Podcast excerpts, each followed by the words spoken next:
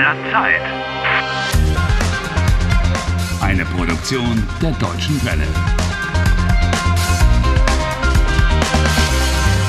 Folge 16.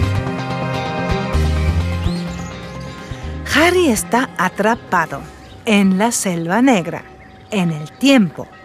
Vive y revive el mismo día una y otra vez. Miércoles el 31 de abril. Y ese es un día que ni siquiera existe. Pero desde que un loco llamado Heinz le contó que las mujeres tienen la culpa, Harry tiene una teoría. Ahora todo está claro. Julia tiene la culpa. ¿Julia ist schuld? Ya. ¿Tu novia Julia? ¿Cómo se te ha ocurrido esa idea? Vamos, el mensaje de teléfono, schönen Tag noch, eso es una maldición. ¿Ein Fluch? No, eso no es una maldición. Eso es un deseo. Ah, da lo mismo. Julia me ha embrujado. Halt! Es ist rot! Wie bitte? Es ist rot! Blödmann! ¿Eh? Wie bitte? Pass auf! Mach die Augen auf! ¡Ah! ¡Cierra el pico! Harry, él tiene razón. Presta atención y abre los ojos.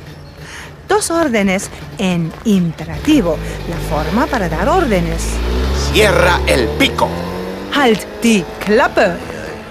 También un imperativo, esta vez formulado de manera especialmente desagradable. Esta gramática acabará por matarme.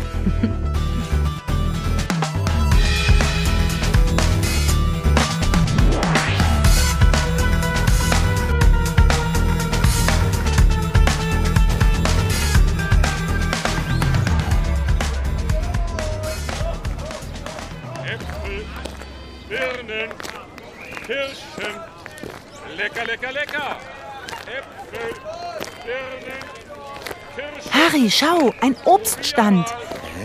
Tú no has desayunado aún. Schau. Esto es un imperativo. El verbo schauen, mirar. Du schaust, tú miras. Para el imperativo suprime simplemente la ST del final y te quedas con schau.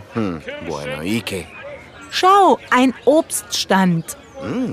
Äpfel, Birnen, Kirschen. Lecker. manzanas. Peras. Uy, cerezas. Mm, ya tendría un poco de hambre. ¿Qué?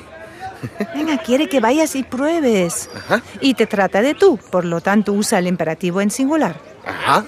¿Y por qué me tutea? Los alemanes son muy precisos y formales, pero no siempre. Algunos tratan a la gente de su misma edad directamente de tú. A la gente de su edad. Yo soy mucho más joven. Birnen, Kirschen.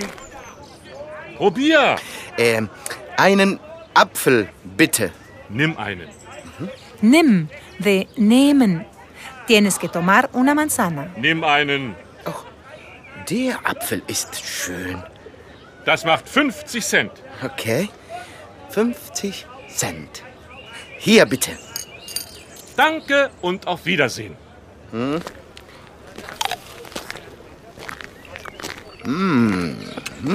Lecker. Boah, das ist aber lecker. Y ahora cuenta, ¿cómo se te ha metido en la cabeza que Julia te embrujó? Ayer, o sea, el 30 de abril, Saliste con Julia en bicicleta, ¿verdad? sí, pero cuando llegábamos al hotel, Julia comenzó a enervarme espantosamente.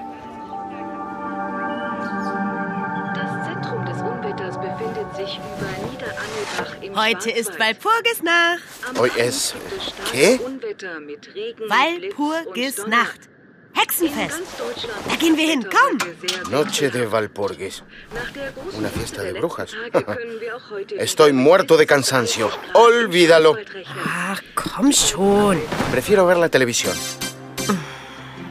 Bitte schau nicht fern. Komm. Guck jetzt nicht Fernsehen. Sí, sí, quiero. Sei nicht so. Steh auf. No, no me levanto. Bitte geh mit mir zur Walpurgisnacht. No, no lo voy a hacer. Du gehst mit mir zur Walpurgisnacht. Hey, Komm ¿pero qué significa esto? ¿Cómo te permites? ¿Julia? ¡Hey!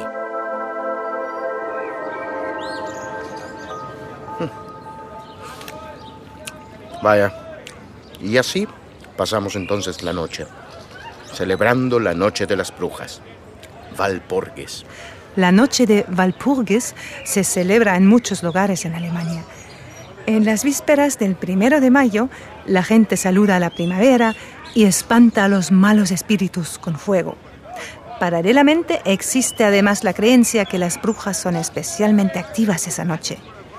Así, el baile de entrada de mayo, como también se conoce esta noche, se vuelve una fiesta de brujas y la gente se disfraza y todos bailan como posesos en torno al fuego. O sea, que tú fuiste también. Ah, Y bueno, Julia es una maestra del uso del imperativo. No tuve remedio. ¿Y cómo fue? Pues fue fantasmal. Fuegos gigantes ardiendo. Mujeres salvajes disfrazadas, saltando sobre escobas y cabalgando a través de las llamas.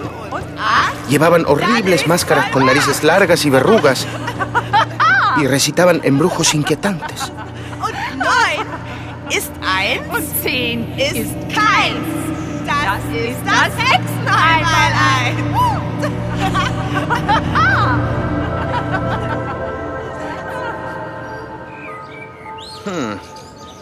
Esas sí que eran brujas de verdad. Y Julia es su cómplice. Das Hexen einmal eins. La tabla de multiplicar de las brujas. Eso no es un embrujo. Eso lo sacaron del Faust, de Goethe, el poeta más grande de Alemania. Goethe es uno de los autores más famosos de la literatura mundial. A mí me da igual cómo se llama eso en Alemania. Sencillamente no puedo creerlo. Harry Walcott, el racional, cree en brujas. ¿Eh? ¿A dónde vas? Voy al sitio donde tuvo lugar la fiesta. Allí voy a tantear las intenciones de esas brujas.